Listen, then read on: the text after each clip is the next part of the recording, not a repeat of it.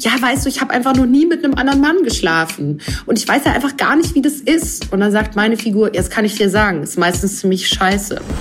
Ich habe mich wahnsinnig geschämt, dass ich jetzt irgendwie eine Stunde nicht klarkomme und alle waren so, hey, wir haben die ganze Zeit darauf gewartet, wann du zusammenbrichst. Ich dachte so, Leute, ey, jetzt breche ich gleich auf diese Yogamatte. Stehe ich hier gerade die ganze Zeit mit einem nackten Po? Ist das dein Ernst? Die so, ja. Wenn ich dir das zutraue, dann kannst du das auch. Ich so, ja, okay, cool. Ey, ihr wisst ja gar nicht, was ihr mir für einen Gefallen getan habt, weil jetzt bin ich überhaupt erst wach. Talk mit Tees. Rosalie Thomas hatte ihren ersten großen Auftritt mit 17. Eine Hauptrolle in der Polizeiruf 110-Folge Er sollte tot. Dafür bekam sie einen Preis, genauso wie für Neue Fahr Süd, Grüße aus Fukushima oder eine unerhörte Frau. Und auch im zweiten Teil der Känguru-Chroniken ist sie zu sehen. In dem neuen Film Jagdsaison, da spielt sie die chaotische Eva, die gerade mächtig sauer ist. Ihr Mann hat sie nicht nur für eine schöne und erfolgreiche Influencerin verlassen, nein, jetzt versteht die sich auch noch so gut mit ihrer besten Freundin Marlene. Und dann verbringen alle drei gemeinsam ein Luxuswochenende in einem Wellnesshotel mit Jagd. Hallo nach München. Hallo, ich freue mich. Na, durch den Film Lust bekommen aufs Jagen? Äh, absolut gar nicht, muss ich sagen. Also es gibt von meiner, äh, von meiner Rolle auch einen schönen Satz im Film, wo sie sagt, wer geht denn bitte heute noch ernsthaft jagen? Ja. Und ähm, das ist, also ich finde das ganz lustig, weil auch diese Auseinandersetzung im Film stattfindet. Also quasi Hasenschießen ist okay, ein Hund wäre aber nicht okay. Also irgendwie, es ist ja schon so eine Sache, wo man sich jetzt heute fragt, was soll das eigentlich? Es ist eine ganz merkwürdige Tätigkeit. Sorry, wenn ich jetzt die Jagdlobby verprelle. Und manchmal denkt man noch, also ich denke dann so ganz klassisch, oh, vielleicht sind wenigstens noch die Frauen irgendwie so zu retten. Aber jetzt habe ich in letzter Zeit sogar von zwei Frauen gehört, die regelmäßig jagen gehen. Und, ah. Ja, also ich weiß nicht, jetzt Mann, Frau ist ja ein bisschen egal in dem Punkt, ja, aber ich natürlich. finde halt, ähm, also mein Problem ist, dass das Schießen total Spaß macht. Das hatte ich ja, hatte schon öfters Schießtraining ah. für verschiedene Rollen und das macht total Spaß. Also ich glaube, so Sport, Schützen, Schießen, das finde ich irgendwie total toll.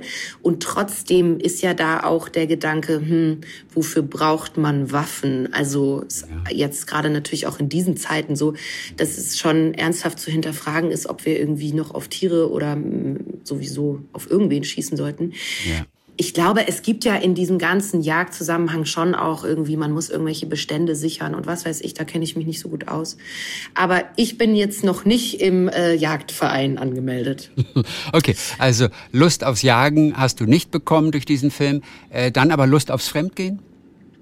Äh, auch nicht. ähm, äh, das ist aber, glaube ich, also Fremdgehen ist ja so eine Sache. Wir leben ja jetzt zum Glück in Zeiten, wo manche Paare, immer mehr Paare, so ein bisschen darüber sprechen, was sie so brauchen. Und äh, es gibt ja auch ganz viele verschiedene Modelle von offener Beziehung oder wir erzählen uns nichts oder ja. mir doch egal, was der andere macht, solange ich es nicht weiß. Ich bin da nicht so offen, ähm, aber ich glaube, das Wichtigste ist, klar, also in dem Film geht es ja darum, dass die Marlene, also quasi die beste Freundin meiner Figur, so einen Hunger hat nach Aufregung und nach schönem Sex und irgendwie mal wieder was erleben, weil sie halt seit 100 ja. Jahren mit ihrem Mann zusammen ist. Und ich glaube, dann geht's immer eher darum, sich zu fragen, was fehlt mir gerade und da in der Partnerschaft nach einer Lösung zu suchen. Also so finde ich das jetzt sinnvoll. Aber wie kann und denn eine Lösung lauten, wenn der eine Sex vermisst und der andere nicht? Ist auch wirklich tricky dann. Naja, die haben ja zum Beispiel das Problem, was auch viele kennen werden. Die wollen dann irgendwie gerade eigentlich noch ein Kind und dann wird dann schön nach dem Eisprung der Kalender gestellt. Das kenne ich auch durchaus aus dem Bekanntenkreis, dass man sagt, heute müssen wir früh heim, weil jetzt äh, da müssen wir noch mal drüber gehen. Ja. Und ähm, da geht, glaube ich, ein bisschen die Romantik flöten. Und ähm, ich glaube tatsächlich dieses ganz viele miteinander reden und sich austauschen und auch Sehnsüchte mitteilen. Und wenn es dann wirklich so ist, also ich kenne auch Paare, wo eine sagt, hey, ähm, wenn du keinen Bock hast und ich schon, dann müssen wir halt schauen, wo ich das herkriege. Also mhm. muss man halt individuell regeln. Ich glaube, wir wachsen ja gerade bisschen in so eine Zeit rein, wo so ganz alte, starre Moralvorstellungen so ein bisschen hinterfragt werden und wo man irgendwie für sich selber gucken kann. Es geht ja keine Sau was an, wie man das ja. für sich regelt. Ich bin, glaube ich, einfach ähm, ich bin einfach zufrieden. das ist gut. Was soll ich sagen? Okay, also auf deinen Erfahrungen basiert das Drehbuch dann nicht, auch wenn du es mitgeschrieben hast.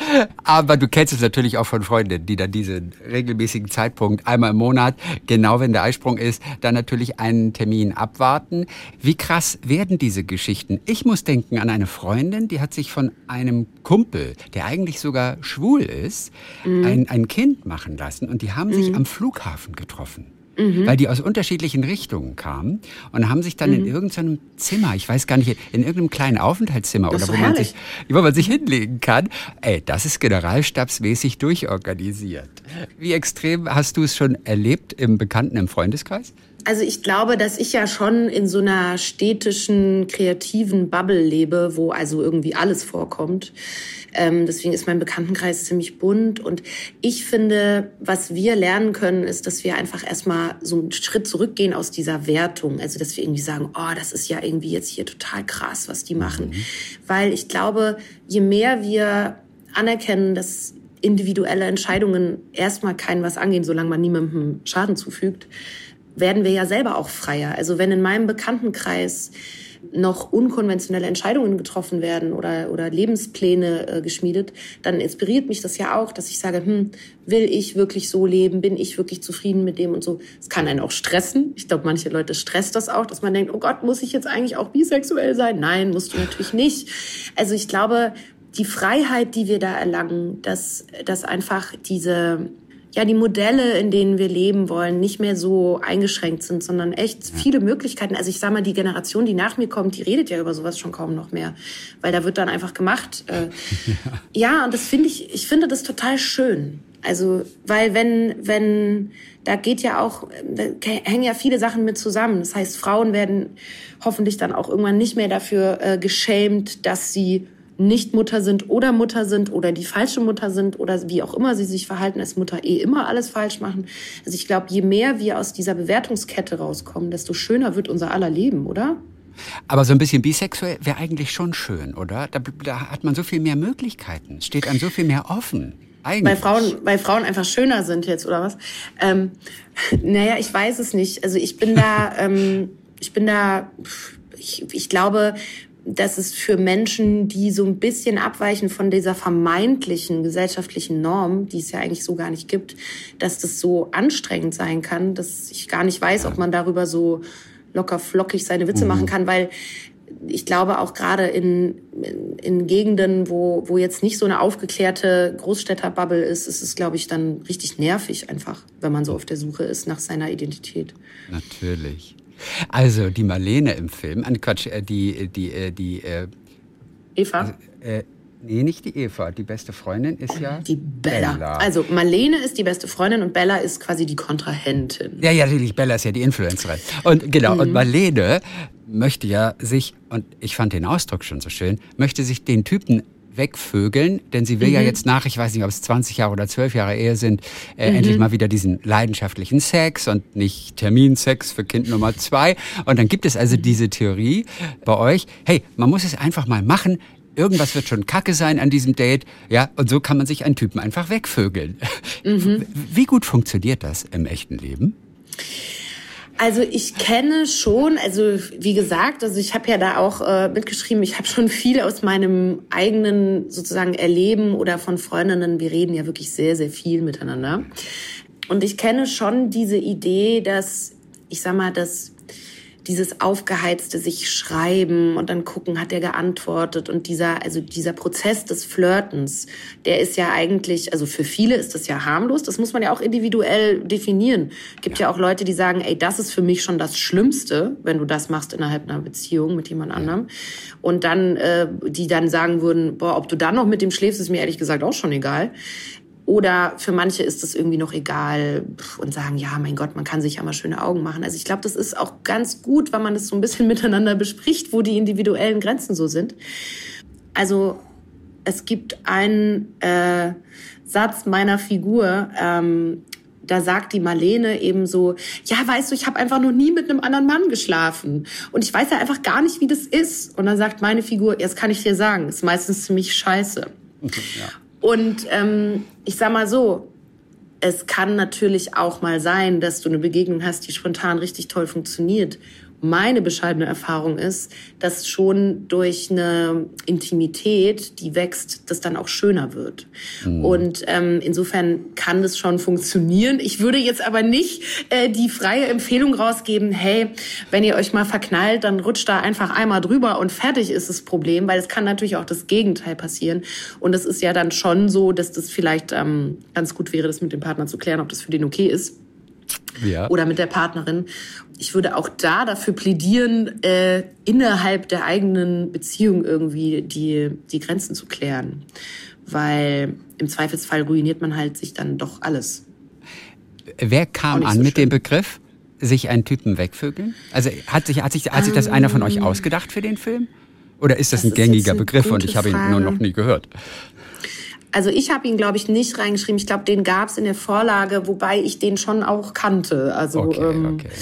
dass man quasi, äh, ja. Ja, dass das halt geht. Ich gebe keine Garantie, darauf bestehe ich. Ne? Nicht, dass hier nachher alle kommen und sagen, ey, ich habe das ausprobiert, das Rezept, das hat gar nicht funktioniert, meine Ehe ist jetzt am Arsch. Also Danke, Rosalie. Danke ja, nochmal. Danke, danke dafür. Ja. Auf jeden Fall, du hast bei deiner Rolle und dem Drehbuch und natürlich auch auf deine eigenen Erfahrungen mit den Freundinnen zurückgegriffen, ja, sowie auch aus Geschichten, aus dem Kreis deiner Freundin. Ja, die in werden welcher... sich schön bedanken, wenn sie den Film sehen. ich wollte gerade sagen, ich weiß, in welcher Szene aus dem Film wird sich eine deiner Freundinnen wiedererkennen, wenn vielleicht auch nicht ganz so überspitzt wie die, für die Komödien natürlich. Aber, aber wo wird sich jemand wiedererkennen?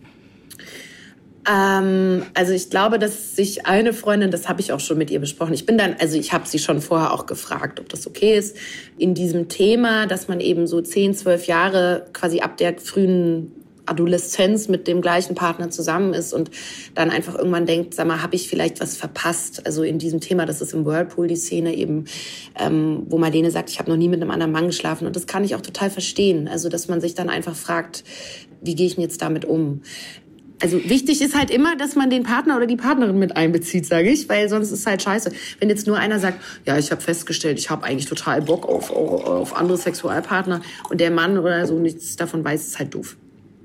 Ja, in, wobei, in meiner Meinung. Ja, wobei manchmal ist es vielleicht auch besser, das gar nicht erst ausgesprochen zu haben und es einfach vielleicht probiert zu haben. Das finde ich auch nicht so fatal, aber äh, das muss jeder für sich selber entscheiden. Ja, muss man gucken, wie man so zueinander steht. Ja. Also Konkurrenz unter Frauen ist ja auch eines der Themen. Rivalität. Mhm. Ich habe mhm. ja schon gehört, dass an dieser eigentlich typischen Rivalität, typisch für Frauen, dass da die Männer dran schuld sein sollen. Wie siehst du das? Also das ist jetzt in, also ich würde das ein bisschen anders formulieren. Die Männer sind genauso wie die Frauen heute immer noch Opfer von einem total schlechten System und das System heißt einfach Patriarchat. So. Und bisher haben Männer davon mehr profitiert, wenn man so auf den ersten Blick hinguckt, weil sie irgendwie Führungspositionen und mehr Geld haben und mehr Freiheiten, wenn sie Eltern werden und so weiter. Und wir alle sind aber davon geprägt. Und es hat halt unterschiedliche Auswirkungen. Männer haben dann vielleicht das Problem, dass sie irgendwie nicht gescheit miteinander reden über Emotionen oder irgendwie nicht auch mal schwach sein dürfen und was weiß ich was. Und Frauen haben halt, ich sag mal, in meiner Wahrnehmung sehr viel drastischere Probleme. Also wie man jetzt gerade in den USA wieder sieht oder gesehen hat äh, mit diesem Abtreibungsgesetz, in der strukturellen Benachteiligungen, wenn sie äh, Kinder bekommen, Gender Pay Gap und so weiter und so fort. Und eines der großen äh, strukturellen Probleme ist, finde ich, nach wie vor, dass wir als Mädchen, als Frauen so erzogen werden, das muss man ja dann erstmal verstehen, wenn man erwachsen wird, dass wir darauf gepolt werden, uns gegeneinander auszuspielen, uns zu vergleichen, zu gucken, welcher hat den besseren Körper, ähm, oh, die hat aber schönere Haare, warum bin ich vom Schicksal so äh, benachteiligt worden mit meinen, was auch immer, äh, äußeren Merkmalen? Und dass wir wahnsinnig viel Zeit damit verschwenden, uns irgendwie zu trainieren, uns irgendwie die Augenbrauen machen zu lassen und was weiß ich was alles, in der wir ja die Weltherrschaft nicht an uns reißen können, weil wir immer aber, in diesem Vergleich stecken. Aber wer macht denn den Fehler? Also Männer vergleichen sich ja letztendlich auch, aber warum vergleichen sich Frauen viel mehr? Was bekommen sie denn gesagt im Rahmen ihrer Erziehung? Naja, es fängt ja damit an, dass äh, in ganz vielen Familien, wenn es einen Sohn und eine Tochter gibt, dann ist der Sohn halt für viel weniger Dinge zuständig zu Hause. Also der muss schon mal viel weniger leisten, weil, ach, weißt du, der kann das ja nicht so gut wie du. Geh du mal einkaufen, mach du mal hier die Spülmaschine und kannst du dich mal darum kümmern. Also Äh, es wird Mädchen schon von Anfang an deutlich, es gibt ganz tolle Bücher darüber, ne, die das viel, viel besser beschreiben, als ich das jetzt mache. Mhm. Aber es wird verlangt, dass wir lieb sind, dass wir nett sind. Wir sollen bitte nicht zu zornig sein, weil es kommt dann zickig und launisch rüber. Bei Jungs ist das schon okay. Wir sollen irgendwie einigermaßen gepflegt und adrett aussehen und wir sollen bitte auch mit der Lehrkraft irgendwie freundlich sein. Gute Noten wären auch noch toll. Und ähm, es gibt einen, einfach einen anderen gesellschaftlichen Druck auf Frauen. Das ist ja bis heute so. Also du musst ja als Frau quasi immer noch besser sein, besser performen als jeder Durchschnittsmann, um überhaupt an die gleiche Position zu äh, kommen beruflich und dann wirst du dafür noch schlechter bezahlt. Was ist das? Und diese strukturelle Benachteiligung führt natürlich dazu, dass wir erstmal äh, in so einem in so einem Wegbeißmodus aufwachsen von ja dann kannst es gibt ja zum Beispiel das tollste Buch dazu finde ich ist von Caroline Kebekus dieses es kann nur eine geben, die das wirklich sehr sehr gut und auch unterhaltsam aufbereitet hat, dass du eben das Gefühl Gefühl hast, okay, jetzt habe ich es aber bis hierher geschafft und jetzt darf mir keine andere Frau hier in die Quere kommen. Ich darf, es darf auch gar keine so gut aussehen wie ich und so weiter. Und das fängt sich ja langsam endlich an zu verändern, dass auch Frauen Seilschaften bilden, dass wir einander unterstützen, dass wir einander eben hochhalten. Und das war mir so wichtig an der Umarbeitung, auch an dem Drehbuch, dass wir darauf hinauslaufen als Message, dass ähm, eine andere Frau, nur weil die schön ist, weil die was kann, weil die erfolgreich ist, nicht automatisch eine Bedrohung für dich selber darstellt. Weil deinen eigenen Kram, den musst du halt mit dir klären, warum du selber unzufrieden bist oder Komplexe hast. Das musst du mit dir selber ausmachen. Aber die andere Frau, die musst du nicht abhaten, damit du dich selber besser fühlst. Weil in diesem Abwerten anderer liegt ja immer der, der, der Hintergrund, dass man selber super unsicher ist. Und es geht ja weiter. Also ich glaube, für mich ähm, hat dieses Mutterwerden einfach zu so einer feministischen Radikalisierung geführt, weil ich einfach gemerkt habe, wie krass sich das dann nochmal zuspitzt, wenn wir Mütter werden, wie dolle wir dran gewöhnt sind, dass Mütter, also es wird ja sogar verglichen, wer die bessere Geburt hat, weil wer war denn jetzt schneller? Was ist das? Also, oh, wie, kommt, du hast die falschen Freundinnen, Rosalie, nee, bitte. Ich habe die guten Freundinnen, aber ich habe auch Frauen um mich rum, wo ich das ja. mitbekomme, was ja. das für ein Druck ist. Und ähm, auch dazu gibt's ganz tolle Bücher. Und ähm, ähm, ich finde, ich finde toll, was passiert, aber da geht schon noch einiges. Und deswegen finde ich das so wichtig, dass wenn wir aus unserer Perspektive Filme erzählen oder Bücher schreiben, dass wir uns das auch trauen, auch diese Themen anzupacken und zu benennen und zu sagen, ja, wie geht's denn anders? Wie können wir denn da rauskommen? Und was das für eine Freude sein kann, ähm, eine andere Frau ähm, in all ihrer Strahlkraft und in ihrer ähm, in ihren Potenzialen auch neben sich leuchten lassen zu können, das ist einfach total schön. Und es ist cool, wenn wir das lernen. müssen wir einfach üben. Also ich stelle mir vor, die Stimmung am Set war bestimmt immer sehr, sehr heiter. Äh, mhm. Komödie ist ja bekannterweise harte Arbeit und mhm. es ist mhm. nicht so, dass man ja die ganze Zeit lacht und dennoch gibt es wirklich so extreme Szenen und wenn es nur die Menstruationstasse ist. äh, kurze Frage, gibt es die wirklich?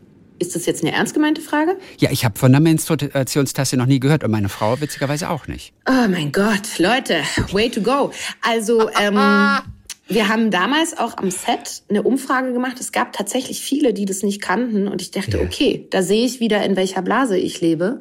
Ja. Ich meine, das gibt's ja in jedem DM oder anderen Drogeriemarkt, also falls ich jetzt irgendwie mhm. keine äh, Markennamen ja, nennen darf. Brav. Und ähm, es gibt ja nicht nur die Cup, es gibt ja auch Menstruationsunterwäsche und so weiter. Also es gibt ja ganz viele tolle neue Business, meistens von Frauen, Business-Ideen, die eben sagen, was können wir denn noch machen, wie können wir nachhaltiger sein, wie können wir auch weniger Schadstoffe in unseren Körper tun und so weiter.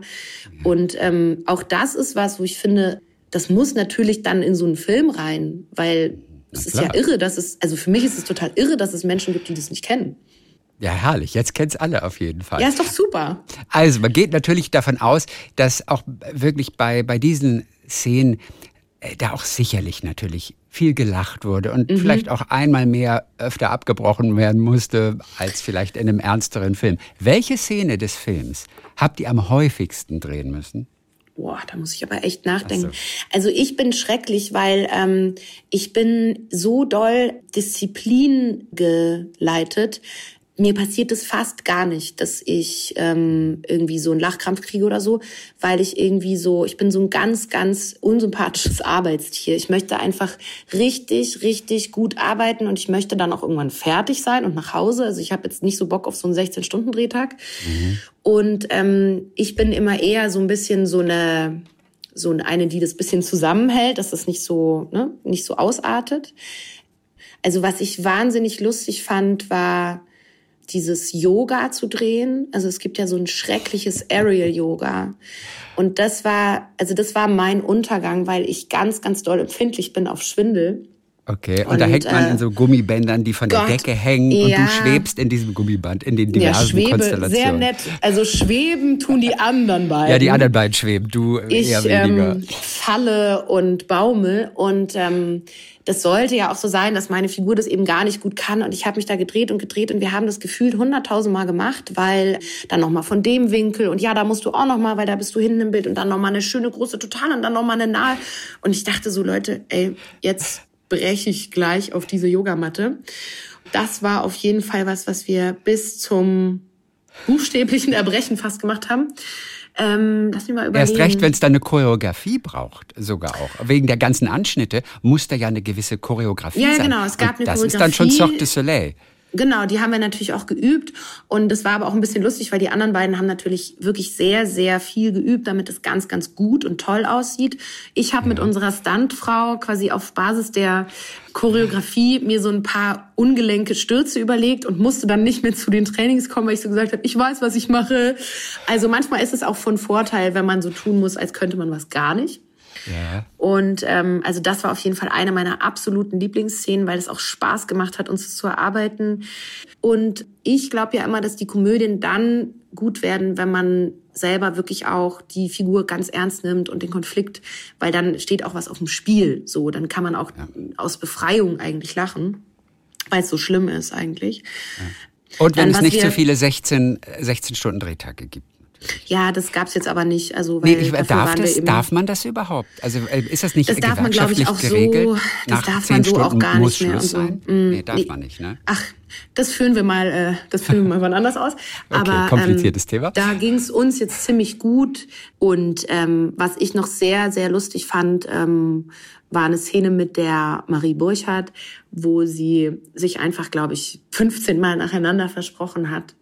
Und das war dann schon wirklich herrlich, weil ich jedes Mal dachte, nee, komm jetzt, Marie, das schaffst du und so. Ich meine, du bist irgendwann einfach müde und du hast irgendwie tausend Szenen gespielt an dem Tag. Natürlich. Habe ich auch total Verständnis und das war wirklich sehr, sehr lustig. Und welcher Satz war das wohl? Erinnerst du dich noch? Ich meine, du hast es ja oft genug gehört. Ja, klar, erinnere ich mich noch. Äh, das war eben, wir... Ähm, ich erzähle ihr so eine Lüge am Telefon, sag so, na, ich muss jetzt zum Zahnarzt, das ist relativ so. am Anfang vor so einem Café und äh, mir ist hier eine Krone rausgebrochen, weil ich eben meine Widersacherin nicht treffen will.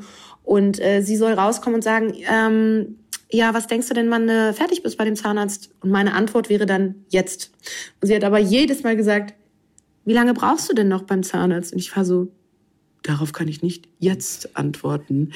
ähm, dass das dann eben auch einfach okay ist und man einfach eine Freude daran hat, dass man jetzt halt mal ein bisschen Blödsinn macht. Wir wollen noch über ein, zwei deiner wirklich äh, großen Rollen nochmal sprechen. Mhm. Ähm, eine Rolle ist natürlich eine Rolle, das ist völlig klar. Und dennoch bleibt ja eventuell auch irgendwas zurück, weil man etwas hautnah erlebt hat oder sich mhm. mit einer Sache besonders beschäftigt hat.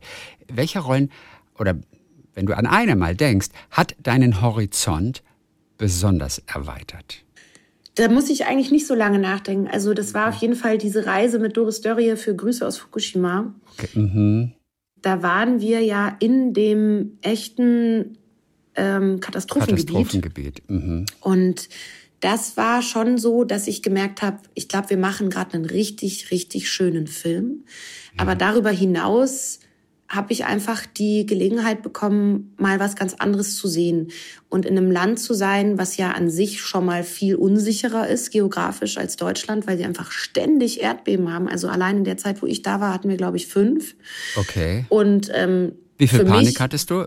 Wie viel Sorgen hat dir das gemacht? Die Japaner nehmen das ja, die nehmen das gar nicht wahr, gell? Die, Ähm, Die trinken ihren sind ja Kaffee mega weiter. entspannt, die gucken da auf ihre Warn-App und essen einfach weiter. Und ich, da lag ich schon schreiend unterm Tisch, ne, weil ich das irgendwie gelernt hatte, dass man unter den Tisch sich. Äh, Und ich war eigentlich so ein bisschen wie meine Rolle in dem Film. Also ich war dann so, oh mein Gott, oh mein Gott. Und alle so, ja, nee, das passt schon, das ist jetzt eine kleine Sache. Und das ist natürlich für uns überhaupt kein Alltag. Und ich glaube, auf dieser Reise habe ich nochmal viel mehr Demut gelernt, zu verstehen, wie toll das ist, was wir alles haben, wie gut es uns geht, was das für ein äh, Glück ist, in einem Land zu leben, was noch von kaum Naturkatastrophen heimgesucht wird. Und wie dumm die Menschen sind, dass sie da in dieses Gebiet einfach ein AKW bauen. Also es ist ja einfach gar nicht zu glauben, dass Menschen sowas tun. Und wie groß die Schäden sind und was das für was es für Schicksale sind. Wir hatten ja auch eben so ein Temporary Housing, heißt es, also diese Notunterkünfte, wo die dann aber nach fünf Jahren immer noch lebten, diese Frauen, ja. ähm, die ihre Heimat verloren haben und die teilweise eben darauf hofften, in ihr Haus zurückzugehen oder in diese Ruine, wo sie aber wissen, sie können nie wieder was auf diesem Boden anpflanzen. Also das ist einfach diese Tragweite von so einer Katastrophe, das hat wirklich mich noch mal ganz anders äh, runtergeholt. Wie habt ihr gewohnt? Habt ihr auch in, in, in so einer letztendlich provisorischen Unterkunft gewohnt, der Einfachheit halber? Ja, wir haben in so einer Art äh, provisorischen Hotel gelebt. Also das war wie so ein Containerhotel eben für die Bauarbeiter, die dort die ähm, die Erde, das ist auch in dem Film, das fand ich so absurd, die haben quasi diese verseuchte Erde in schwarze große Plastiksäcke abgepackt. Die sehen so ein bisschen aus wie unsere Heuballen und dann einfach gestapelt am Wegrand. Und ich dachte so, was ist das denn jetzt? Ist das jetzt die Lösung, dass man das in Plastik verpackt und dahin legt? Also daran sieht man ja, wie hilflos wir sind gegenüber diesen schwer gefährlichen Stoffen. Und in diesem Hotel war es jetzt nicht besonders schön. Also ich sag mal so, es hatte den Charme einer Autobahnraststätte. Okay, und ja, hat uns, ja, es hat uns aber, glaube ich, total zusammengeschweißt. Es gab dann eben so einen neonröhrenbeleuchteten Speisesaal mit jetzt auch nicht besonders tollem Essen. Und es gab so ein äh, 7-Eleven, wie so ein Spätkaufshop gegenüber. Und da hat man sich ja dann so einigermaßen versorgt. Und es war eine ganz tolle Lebenserfahrung. Also ich würde, äh, würde es jederzeit wieder tun, auch mit dieser mhm. Gruppe an Menschen. Und was passiert denn mit den Müllsäcken? Also die bleiben dann da einfach die liegen bleiben oder werden liegen. Die, die bleiben einfach liegen. Hauptsache Plastik rum. Da müsste ich mich jetzt dann noch mal schlau machen. Das ist okay. ja jetzt dann doch auch schon sieben Jahre her, glaube ich, dass wir da waren oder mhm. mehr, muss ich mal nachrechnen. Ja. Ähm, und äh, das müsste ich jetzt mal recherchieren, was die dann weiter damit gemacht haben. Ja. Aber da waren es auch schon fünf Jahre seit der Katastrophe und ich dachte, Leute, ja. das ist doch absurd. Welche Begegnung mit äh, einem der Menschen vor Ort hast du noch ganz besonders in Erinnerung? Welche war da besonders eindrücklich? Denn ihr habt wahrscheinlich auch, auch Japaner aus dem Gebiet dort genau, getroffen, also, euch mit denen unterhalten. Ne? Mm, also in diesen Temporary Housings sind fast nur Frauen, weil ähm, viele Männer sich das Leben genommen haben oder spielsüchtig sind. Also das fand ich schon mal auch interessant, diese unterschiedlichen äh, sag ich mal, Mechanismen, um mit der Katastrophe umzugehen. Mhm. Und ähm, das war total, äh, mit denen haben wir ja auch teilweise gedreht. Und das war wirklich bewegend, weil da ein ganz großes Mitteilungsbedürfnis war. Und ich sag mal, mein Japanisch war jetzt zu dem Zeitpunkt noch nicht äh, so gut, dass ich irgendwie äh, irgendwas hätte verstehen können. Und ja. das war denen aber egal. Also die kamen einfach, haben die Hand genommen und angefangen zu erzählen. Mhm. Und ich habe dann irgendwie so bei der zweiten, dritten Frau gedacht, jetzt hör mal auf, äh, immer zu sagen, äh, äh, I don't understand you und so, sondern habe gedacht, ich höre jetzt so gut ich kann zu, weil diese Wucht, die da an Erlebtem ist, die überträgt sich ja tatsächlich dann auch ohne Sprache. Und ab und zu hatte ich dann mal jemanden dabei, der ein bisschen übersetzen konnte. Das war, also das war wirklich, da war ich irgendwie dann doch sprachlos, weil auch die Geschichten so schlimm waren. Und ähm, die Verzweiflung einerseits sehr groß war und dann aber auch so ein ganz ungebrochener Hoffnungslebensmut, wo man irgendwie dachte, wow, also dass die dann da immer noch dran glauben, dass sie da zurück können. Teilweise mhm. gibt's ja da Geschichten, dass Leute ihre Schulden noch auf das Haus abbezahlen, was nicht mehr steht. Das ist ja also sehr schrecklich. Das haben wir ja jetzt auch hier mit dieser Flut gehabt letztes Jahr.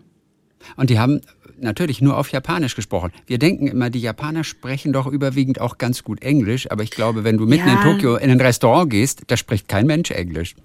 Ja, wir waren ja, das ist ja eine sehr, sehr ländliche Region. Also ich war da auch ja, einmal essen. Genau. Ich war da mit meinem Mann essen in so einem kleinen, wunderschönen Restaurant und wir haben einfach original gar nichts verstanden. Hatten natürlich auch dieses Bilderwörterbuch nicht dabei, was wir eigentlich hatten und haben dann auf diese Karte geguckt und irgendwie gesagt, Recommendation. Und es kam dann einfach irgendwas und es war köstlich. Also was soll's? Ähm, man, das ist ja, also es werden ja Leute kennen, die vielleicht aufregende Fernreisen machen oder so. Irgendwie geht's dann. Und irgendwie ist das auch, finde ich, ein wichtiges Abenteuer für mein Leben gewesen, mal wo zu sein, wo ich eben nicht also wo ich auch offensichtlich nicht äh, äh, optisch dazugehöre, wo ich total mhm. auffalle und wo ich irgendwie mit meinem Englisch und meinem bisschen Schulitalienisch und Schulfranzösisch überhaupt gar nichts ausrichten kann. Das war irgendwie auch mhm. toll. Man entspannt sich dann auch. Eine Rolle auf jeden Fall, die hervorsticht. Äh, genauso wie vermutlich deine allererste Hauptrolle. Da warst du, glaube ich, 17. Ja. Das war der, der Polizeiruf, einer aus München. Äh, der hatte so einen komischen Namen. Er, er sollte er sollte tot. tot so. Er, er sollte tot. Hieß einfach nur. Mhm. Du warst 17. Es war noch Schule im Prinzip mhm. zu der Zeit. Wie aufregend war diese erste Hauptrolle für dich? Das war wahnsinnig aufregend. Also ich habe ähm, ich habe damals ja gedacht, äh, als ich dann das Drehbuch gelesen hatte, ich hatte diese Rolle bekommen nach einem total schlechten Casting und dann habe ich das Drehbuch erst bekommen und ich war so, ja gut, das kann ich nicht machen. Also das muss jemand machen, der es kann. Habe mich mit dem Regisseur getroffen und ihm das so gesagt und dann hat er total gelacht und gesagt, hey, pass mal auf, wenn ich dir das zutraue, dann kannst du das auch. Ich so, ja, okay, mhm. cool. Und ähm, ich habe ja überhaupt keine, ähm, also ich hatte ja keine kein Handwerk. Ne? Ich habe einfach so intuitiv gemacht und war dann auch nicht so gut geschützt, wie ich das heute bin. Also bei so einer Rolle, die dann doch sehr finster auch ist und sehr emotional, bin ich heute einfach so gut aufgehoben und das, das ähm, nehme ich nicht ja. mehr so mit nach Hause. Damals habe ich, glaube ich, überhaupt nicht mehr geschlafen. Hatte okay, du hast eine Prostituierte gespielt auch. Ich glaube, Maria genau. hieß die damals, die dann auch unter Mordverdacht äh, steht. Genau, ne? und die wirklich mhm. ganz, ganz schlimme äh, Sachen erlebt hat. Und ähm, ich war einfach super dankbar, dass ich das machen konnte und habe, obwohl ich eben voll die Albträume hatte und ganz äh, ähm, schwierige, intensive Zeit, habe ich trotzdem gemerkt, das ist gerade die allerschönste Zeit bisher in meinem ganzen Leben und das muss sein, was ich mache. Das wusste ich einfach. Also ich okay. war so traurig, als ich dann wieder in die Schule gehen musste am Tag nach dem Abschlussfest, war ich so, oh mein Gott, wie soll ich denn das jetzt noch aushalten? Weil ich habe ja das Paradies jetzt schon gesehen.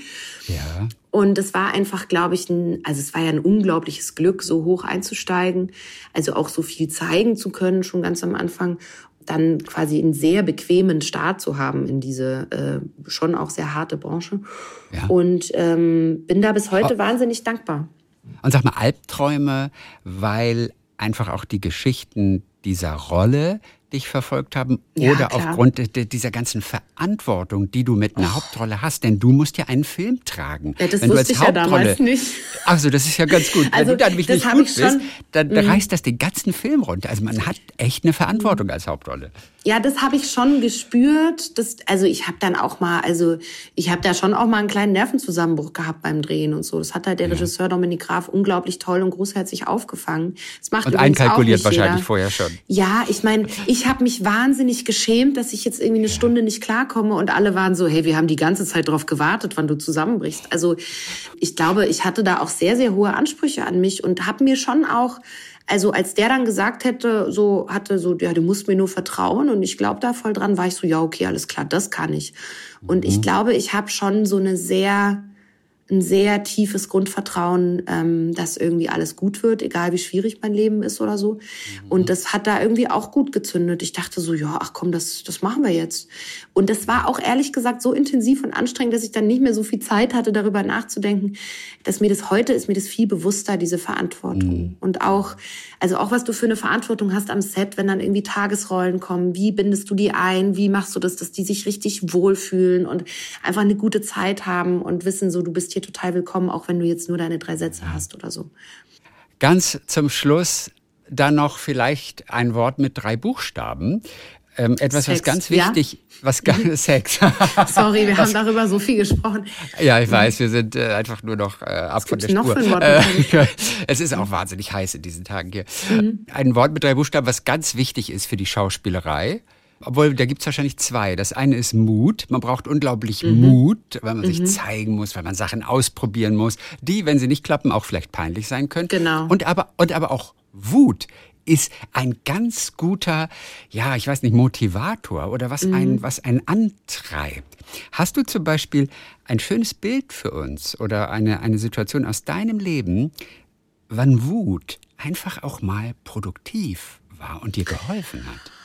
Oh, ich habe, ähm, also für mich ist Wut ein ganz großes Thema, auch die weibliche Wut. Also das ist generell gerade ein Thema, mit dem ich mich super viel beschäftige, weil ich glaube eben, dass in der Wut wahnsinnig viel Kraft liegen kann, weil es gibt Aggression, das ist dann oft mal so ein bisschen fehlgeleitet, aber Wut ist eigentlich der tollste Motor überhaupt. Mhm. Und ich habe in meiner Arbeit unzählige Situationen, wo mich das Verhalten von einem Kollegen irgendwie wütend macht oder eine Respektlosigkeit von irgendwem anders oder so, wo ich so denke, ey, ihr wisst ja gar nicht, was ihr mir für einen Gefallen getan habt, weil jetzt bin ich überhaupt erst wach. Also ich habe ja an das welche Glück, Szene denkst du da? An, an welche Szene, an welche Rolle? Ähm, ach, es gab zum Beispiel bei dem Fukushima-Film äh, eine Szene, wo meine Kollegin mich total sabotieren wollte. Ich gehe jetzt da nicht so ins Detail, äh, weil sie das irgendwie nicht ertragen hat, dass ich das irgendwie ganz gut hingekriegt habe. Und da habe ich dann so gemerkt, nee, äh, mir wächst so viel Kraft aus dieser Wut im Bauch. Jetzt wird's halt leider noch besser, meine Liebe. Und ich glaube, ja, ich glaube, dass wenn wir, also wenn wir überhaupt so weit kommen, dass wir merken, erstens, ich bin wütend. Zweitens, in welche Richtung geht es? Weil Wut ist ja deshalb so schön, weil es eine Richtung hat. Also ich finde zum Beispiel das schlimmste Gefühl, finde ich Scham, weil es so mhm. nach innen geht. Also das finde ich fast nicht auszuhalten. Wenn du wirklich was gemacht hast, was Blödes gesagt hast oder einen schrecklichen Auftritt oder irgendwie, also Scham finde ich verfolgt einen über Jahre und das finde ich grauenvoll. Und Wut hat ja so eine Richtung, also nach vorne. Und deswegen finde ich, sollten wir viel mehr uns mit unserer Wut beschäftigen, weil wenn wir jetzt zum Beispiel, wenn alle Frauen sich ihrer strukturellen Benachteiligung bewusst werden würden und diese Wut darüber spüren würden, dann könnten wir richtig viel erreichen. Das wäre jetzt mal mein Anliegen. Und das letzte Mal, dass du Scham empfunden hast, ist wahrscheinlich schon sehr lange her. Das war tatsächlich auch bei dem äh, Dominik Graf-Film. Und da habe ich, das war so schlimm, was mir da passiert ist. An meinem ersten Drehtag ja. hatte ich, hatte so ein, ich habe noch nichts gedreht gehabt. Ich war nur im Kostüm und in der Maske gewesen und stand dann irgendwo an so einem Bauernhof vor dem Cateringwagen und hatte so einen ganz flatterigen rosa Rock an. Und ich hatte alles bekommen, also auch so eine sehr knappe Unterwäsche für eine Prostituierte. Also es war halt alles so rausgelegt. Und ähm, ich äh, war irgendwie auf dem Dixie und war dann am Catering, war da eine halbe Stunde, habe irgendwie geratscht, war super unsicher, super unsicher, weil ich sowieso dachte, die besetzen sich ja jetzt eh noch um. Und dann so nach einer halben Stunde, nachdem das ganze Team an mir vorbeigegangen ist und sich Frühstück geholt hat, kam dann irgendwann eine ältere Dame aus dem Team und sagte so, Rosalie, dein Rock steckt hinten im Stringtanger. Und ich war so, stehe ich hier gerade die ganze Zeit mit einem nackten Po? Ist das dein Ernst? Die so, ja. Es hat sich, glaube ich, keiner getraut, dir was zu sagen. Und das, ich schwöre, das war so schlimm. Ich meine, ich war auch erst 17, ne? Da schämt ja. man sich ja eh noch für alles. Ja, klar. Und in diesem Moment habe ich wirklich gedacht, Rosalie, das muss dir jetzt egal sein, sonst schaffst du das hier nicht. Und seitdem habe ich mich eigentlich kaum noch für irgendwas geschämt, weil ich dachte, hey, was soll's? Was soll's? Dann haben die halt alle jetzt dein Po gesehen und ist halt jetzt so. Die werden, die werden damit klarkommen und die werden das irgendwann vergessen, im Gegensatz ja. zu mir.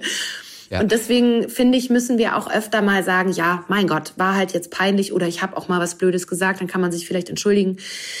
Und dann ist es so. Also wir dürfen ja. auch mit uns selber nicht so nachtragend sein. Was soll denn das? Rosalie Thomas, man ist immer versucht, ich bin immer versucht, dass Thomas hinten zu betonen. Ja, ist aber falsch. Ich heiße einfach falsch. so wie der Thomas mit Vornamen. Wie Frag mich Thomas. bitte nicht, warum dann Doppel-S ist. Frag mich bitte nicht, wer Nein. sich das vor wie vielen Jahrhunderten in welchem Familienzweig ausgedacht hat. Äh, aber es machen viele. Das machen wirklich ja. viele. Als würde man so Rosalie, Thomas, äh, weird. Absolut, man ist immer versucht. Ähm, wobei das Rosalie schon so schön ist. Eben, ich kenne sehr wenige, die Rosalie heißen. In Bayern ist das vielleicht etwas verbreiteter, mhm. aber das ist ein sehr schöner Name. Der kommt äh, jetzt aber. Gibt es jetzt viele äh, äh Kinder, wieder, die so heißen? Wieder. Und äh, finde ich natürlich total schön, weil ich habe das immer gemocht, so zu heißen.